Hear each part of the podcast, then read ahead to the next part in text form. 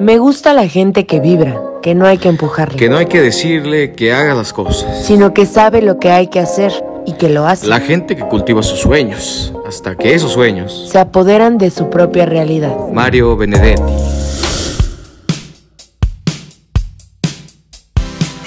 ¿Aló? ¡Hello! ¿Hay alguien ahí? Yes, yes, yes. Claro que yes. Yo soy Alejandro Víctor. Y yo soy Diana Sandoval. Y esto es. Va a empezar. ¡Manos! Número 1. Viaje extraño. Dos asaltantes trataron de sorprender a un conductor de Uber quien pretendían quitarle dinero y el auto, pero no contaban con que este tiene adiestramiento militar y no solo se defendió, sino que los hirió con su arma de cargo. El C2 Oriente reportó que en la colonia Santa Marta, Acatitla, había un herido de bala, el conductor del vehículo March, quien dijo llamarse Daniel y que tenía que tiene 48 años, se presentó ante los policías como capitán en retiro de la Fuerza Aérea Mexicana. Al trabajador en servicio de Uber llevó a dos hombres a Iztapalapa y los pasajeros trataron de robarle con violencia, por lo que tomó su arma y les disparó. Número 2. Y la cuenta aumenta. Este lunes, México rebasó la cifra de 100.000 personas desaparecidas de acuerdo con las cifras del Registro Nacional de Personas Desaparecidas y No Localizadas. De acuerdo con los datos, desde el 15 de marzo de 1964 al 16 de mayo de este año, suman 100.012 personas con el estatus de desaparecidos.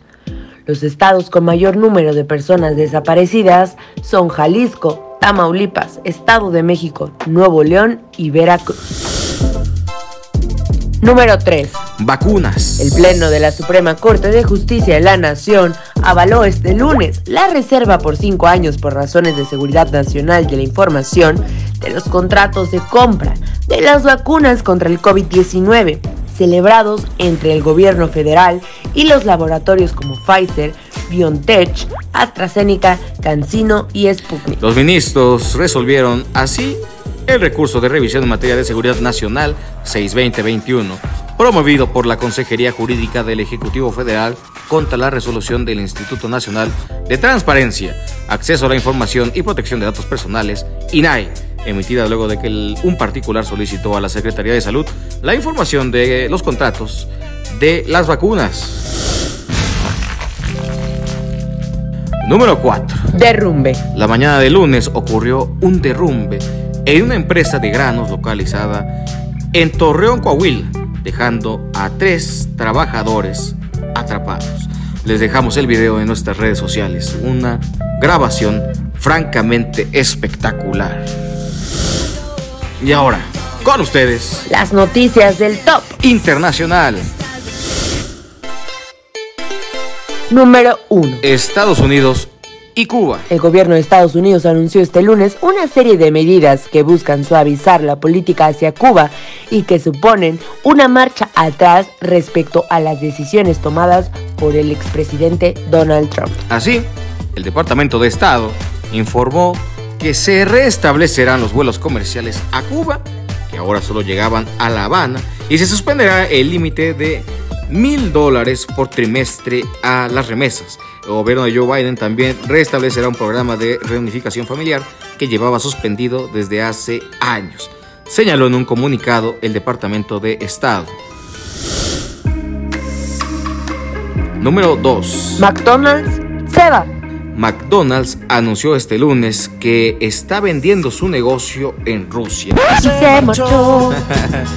dice que la crisis humanitaria causada por la guerra en Ucrania y el precipitante entorno operativo impredecible han llevado a McDonald's a concluir que la propiedad continúa del negocio, propiedad continua del negocio en Rusia ya no es sostenible, ni es consistente con los valores de esa empresa. La empresa se convirtió en el símbolo de la Glasnost en acciones hace más de 30 años cuando abrió su primer restaurante en Moscú pero después de cerrar temporalmente más de 800 locales en Rusia, decidió abandonar el país por completo, según su comunicado.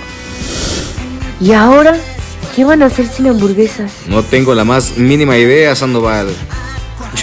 yo no podría sobrevivir. Ay, no, yo tampoco. Sin papitas, oye. no. Por eso mejor vámonos con la nota viral.